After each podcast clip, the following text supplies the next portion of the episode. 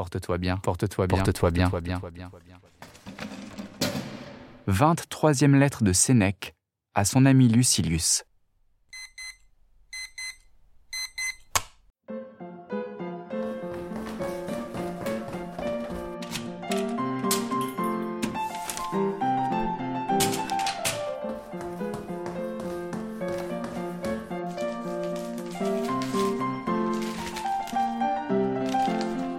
Mon cher Lucilius, attends-tu que je t'écrive combien l'hiver nous a traités doucement, cet hiver court et tempéré, combien le printemps est avare de beaux jours, combien le froid est en retard, et les autres futiles propos de ceux qui cherchent à parler? Eh bien non. J'entends que toi et moi, nous profitions de ce que je vais t'écrire. Et que sera-ce sinon des encouragements à la sagesse? Mais la base de la sagesse, quelle est-elle?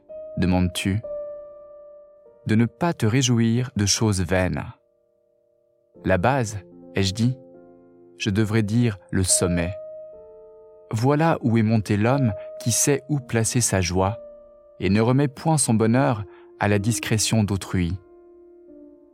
Il est soucieux et incertain de lui-même, celui qu'un espoir quelconque pousse en avant, quand bien même l'objet en serait à portée de main, peu difficile à saisir, et quand bien même ses espoirs ne l'auraient jamais déçu. Avant tout, ô Lucilius, apprends de quoi il faut te réjouir. Te figures-tu que je t'enlève bien des satisfactions, moi qui t'interdis les dons du hasard, moi qui crois devoir te défendre l'espérance, la plus aimable des enchantresses? Ah, bien au contraire, je veux que jamais la joie ne t'abandonne. Je veux qu'elle naisse sous ton toit, c'est-à-dire en toi-même. Les vulgaires hilarités ne remplissent pas le cœur, elles ne dérident que le front, la surface, à moins que pour toi l'homme heureux ne soit l'homme qui rit. À l'âme seule appartient l'allégresse, l'assurance, le courage qui domine le sort. Crois-moi, c'est quelque chose de sérieux que la véritable joie. Penses-tu qu'un seul de ces hommes au visage épanoui et, comme disent nos raffinés, guillerait, sache mépriser la mort, ouvrir sa porte à la pauvreté, tenir en bride ses goûts sensuels et s'aguerrir à la souffrance? L'âme qui s'exerce à tout cela jouit d'un contentement profond, mais qui chatouille peu les sens. Voilà celui dont je veux te voir possesseur. Il ne tarira plus dès que tu en auras trouvé la source. Les mines les plus pauvres se trouvent à la surface du sol. Les plus riches cachent leurs filons à une grande profondeur, mais récompensent bien mieux ceux qui les fouillent assidûment. Ainsi, ce qui charme la foule ne présente qu'une écorce et qu'un vernis de satisfaction et toutes les joies de l'extérieur manquent de base. Mais la joie dont je parle, où je m'efforce de te conduire, est substantielle et garde intérieurement ses plus riches trésors. Prends, je t'en conjure, ô mon cher Lucilius, la seule voie qui puisse te mener au bonheur. Jette au loin, foule aux pieds les splendeurs du dehors, tout ce que te promettent les hommes aspire au vrai bien et sois heureux de ton propre fond. Or, ce fond, quel est-il? Toi-même et la meilleure partie de toi. Quant à ce corps fragile, bien que rien ne puisse s'opérer sans lui, regarde-le comme nécessaire, mais n'en fais point grand cas. De lui ne viennent que plaisirs faux, passagers, suivis de repentir, et qui, si une grande modération ne les tempère, tournent à la douleur. Oui, le plaisir est sur une pente rapide.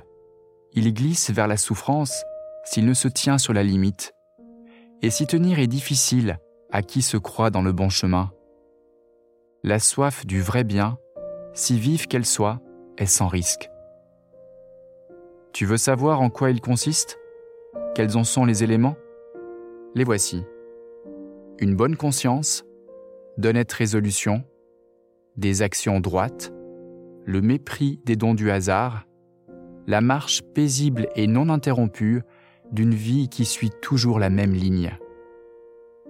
Ces hommes qui s'élancent de projet en projet, ou qui, même sans élan spontané, s'y laissent pousser par le hasard, comment pourraient-ils posséder quelque chose de sûr et de durable, eux qui sont si flottants et hésitants?